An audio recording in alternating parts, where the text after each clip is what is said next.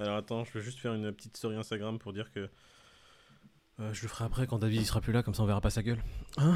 Qu'est-ce que vous en pensez? je, ferai une, vi- je ferai une belle story Instagram, David, à la fin de la vidéo pour agrémenter mes réseaux sociaux.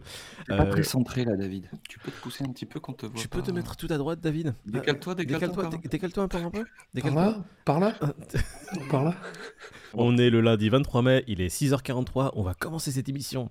Bonjour à tous qui nous rejoignent, que vous soyez en podcast en train de nous écouter tranquillement dans votre voiture ou dans votre canapé, ou ceux qui nous regardent gentiment sur YouTube, sur leur téléphone ou sur leur téléviseur.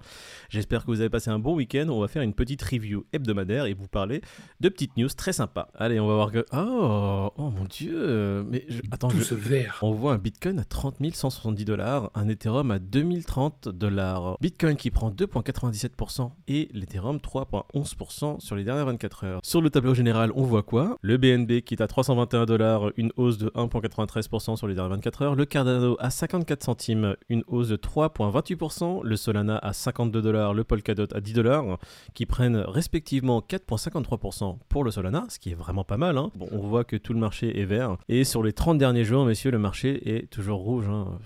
C'est vraiment pas joli à voir. Sur les 30 derniers jours, le Bitcoin, juste pour rappel, il perd 24% et l'Ethereum perd 31%. Voilà, on n'est toujours pas dans un marché très folichon, très joyeux, et on n'est toujours pas bullish ni bearish. On est plutôt euh, sur la tendance bearish hein, que bullish. Les prix sont toujours à la baisse, et on va voir ça tout de suite en regardant les courbes. Nous sommes sur le Bitcoin en unité de temps hebdomadaire. On va voir ce que la clôture hebdomadaire a donné. Elle a donné une huitième bougie rouge. Apparemment, c'est historique, ce n'est jamais arrivé sur le Bitcoin depuis qu'il existe. C'est la première fois dans l'histoire du Bitcoin que 8 semaines d'affilée, il clôture à la baisse. Il a fait une clôture hier exactement à 30 335 dollars. On commence la journée, il est euh, 6h48 et on a un Bitcoin à 30 157 dollars. Alors qu'est-ce que ça veut dire? Ça veut dire qu'on clôture de plus en plus à la baisse, tout simplement. Un joli escalier. Voilà, un escalier descendant, une pente bien belle qui descend, qui descend et qui ne finit pas de descendre. Donc, euh, j'ai envie de te dire, comme qu'est-ce que tu disais, Pete, sur le Bitcoin Il faudrait qu'il. Il faudrait qu'il fasse quelque chose là, sérieux. À un moment donné, on est tous là en train d'attendre. là. Ah, on a une Tu vie, sais mec. hein. qu'on est une équipe euh, derrière son cul ou... Ouais, il sait, il sait, Il est il au sait qu'il courant en est une Qu'on est plusieurs en France à attendre qu'il se décide. Ah, Qu'il soit à 19, euh, voire 15 000 dollars, euh, ce serait sympa qu'il vraiment, y aille vraiment franco pour qu'on voit un peu ce qui se passe. hein. On va passer Oui, en unité hein, qu'il prenne son courage à deux mains et qu'il y aille, hein, franchement. qui euh. saute, l'encul. Allez, on, pas, poteau. On passe en unité temps journalière et qu'est-ce qu'on voit? On voit que le Bitcoin est dans son couloir, une résistance haute à environ 31 000 dollars, un support à 28 000 et le Bitcoin, les prix font quoi? Ils tapent la résistance du haut à, 20 à 31 000, redescendent euh, vers le support à 28 000 pour remonter tranquillement. Euh, une belle latéralisation au niveau du Bitcoin, hein, les prix du Bitcoin qui évoluent juste entre ces deux prix. Donc encore une fois, 31 000 et 28 000. On regarde en 4 heures rapidement, hein, on va pas en parler plus que ça. L'Ethereum, on est en unité de temps hebdomadaire et on voit que l'Ethereum aussi hein, clôture pour la septième fois à la baisse. L'Ethereum qui est actuellement à 2028 dollars et on regarde tout de suite en unité de temps journalière qu'est-ce qu'il donne de façon plus précise et il est exactement comme le Bitcoin. Il évolue dans un couloir, il est en pleine latéralisation, il se situe entre sa résistance haute à 2150 dollars environ et son support à 1900 dollars. Et qu'est-ce que font les prix? Ils tapent la résistance de 2150 dollars, retombent vers le bas vers le support à 1900 dollars pour rebondir dessus. Et ça avance gentiment dans ce couloir. Et qu'est-ce que ça va donner dans les jours à venir? Est-ce qu'on peut dire Qu'ils quelque chose? ouvrent une porte, quoi, merde, du couloir, et puis qu'ils aillent en haut ou qu'ils aillent en bas, mais qu'ils l'ouvrent, la putain de porte. Ouais, qui nous disent vraiment ce qu'ils veulent faire parce que là on en a marre. hein. En 4 heures on voit pas grand chose d'autre. hein. On va pas passer des heures sur le Bitcoin ou l'Ethereum. Nous sommes sur le CAC en daily et on voit qu'il a clôturé en légère hausse hier, 0,20%. Il prend 12 points. Et qu'est-ce qu'il nous dit le Nasdaq? Est-ce qu'il clôture en hausse ou à la baisse? Et le Nasdaq qui clôture à la baisse, moins 0,30%. Il perd 33 points. Bon bah écoutez, voilà pour l'arrivée des prix. On va passer directement au Crypto Grid. Qu'est-ce qui se passe au niveau de ce Crypto Grid Nous sommes à 10 messieurs. Toujours dans l'extrême peur. hein. Les réseaux, tout le monde euh, semble avoir des signes avant-coureurs de peur extrême. Est-ce que vous avez des signes avant-coureurs de peur extrême, messieurs? Ah, vous avez À part peur ce que tu nous as montré sur le Nasdaq, franchement. En plus, on a fait ce qu'on a dit hein, ce week-end. On n'a pas trop regardé, donc en vrai. On est toujours dans le même climat, il n'y a rien de nouveau. hein. On dirait qu'il est, sur, il est sur une rampe de lancement, mais on ne sait pas si la rampe de lancement c'est pour aller vers le bas ou pour aller vers le haut. Pour l'instant, ce qu'ils dessinent, c'est plutôt vers le bas, mais qu'il y aille, quoi. Enfin, c'est c'est chiant. Dans tous les cas, euh, s'il va plus bas, c'est une opportunité. S'il monte plus haut, c'est une opportunité aussi. Euh, Le truc, c'est que là, on s'endort, quoi. Bon, passons aux news, messieurs. Qu'est-ce que vous en pensez? Ouais, go. Ouais, en avant. Première news, Ethereum 2.0, un pari à qui te double, focus sur la mise à jour qui pourrait tout changer. Ouais, Ethereum 2.0, euh, le truc le plus attendu de l'année après le- la prolongation d'Mbappé. Sauf que Mbappé c'est fait et Ethereum on sait pas encore. Donc c'est censé être au mois d'août. Ils ont la même communication, c'est marrant. Ouais, c'est incroyable. Donc Si, si, Vitalik si, ça Buterin- va arriver, mais bon. Devine.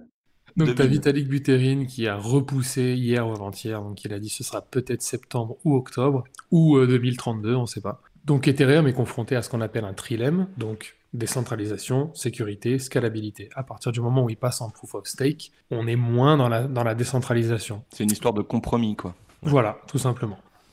On ne peut pas avancer dans les trois parties. Si on veut euh, pousser par exemple la vitesse du réseau, on est obligé de rogner sur la décentralisation et un peu sur la sécurité également, si je comprends bien. Ouais, c'est ça, exactement. Voilà. Et si on veut pousser la sécurité euh, au max, on va euh, rogner sur la scalabilité, donc sur la vitesse. Bon, après, euh, ça fait combien de temps qu'ils annoncent ça? Il y a toujours des dates, on attend toujours derrière.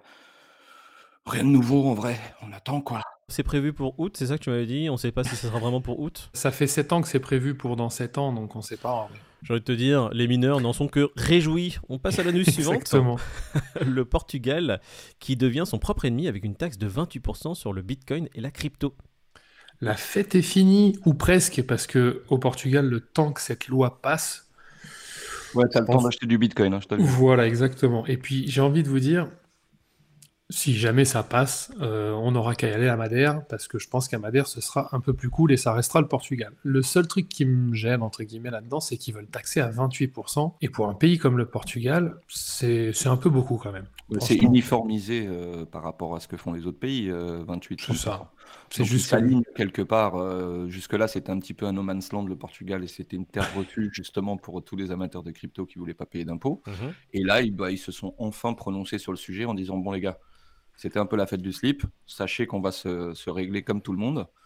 Mais on vous aime bien quand même, quoi, en gros. Attendez, Donc, go à Gibraltar. attendez, attendez. Voilà, les gars. J'ai une news qui vient d'arriver.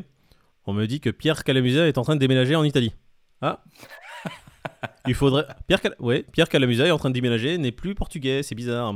Kiffe Mmh. trop Lisbonne, il bougera pas, le. On passe à la news suivante. Meta dépose la marque MetaPay, un nouveau projet de crypto-monnaie à venir. Bon, encore une fois, Facebook, enfin, pardon, excusez-moi, Meta, qui repose une euh, marque qui est MetaPay.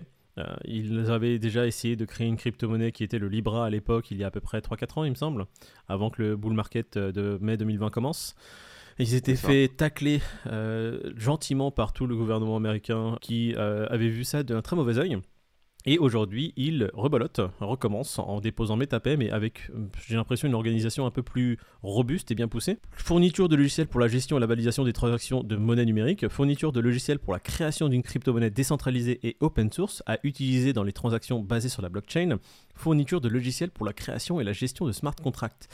Donc là, j'ai l'impression que Facebook, euh, enfin Meta, j'ai du mal, hein, c'est pas joujou. Donc on pourrait voir d'ici quelques mois, voire quelques semaines, s'ils sont très rapides, euh, une annonce venir euh, de la part de Meta qui serait assez intéressante pour euh, tout l'écosystème crypto. En gros, ils ont, euh, ils ont annoncé la méta qu'ils voulaient faire genre euh, un, réseau social dans la métaverse et tout. Euh, Il y a plein d'applications, de trucs qu'ils veulent faire. Là, j'ai lu bah, dans la- dans l'article de Cryptos, là, qui est assez bien fait. euh, Mhm. Ça parle aussi qu'ils veulent taxer à 47,5 les ventes de NFT dans le métaverse. Est-ce que ça serait choquant? Non, euh, de la part de Facebook. J'ai déjà Apple qui taxe 30% toutes les apps qui sont créées sur leur écosystème. Bah, Facebook qui va se faire plaisir, hein, qui va taxer à hauteur de presque 50%. Ouais, c'est du vol organisé, mais qu'est-ce que tu veux faire?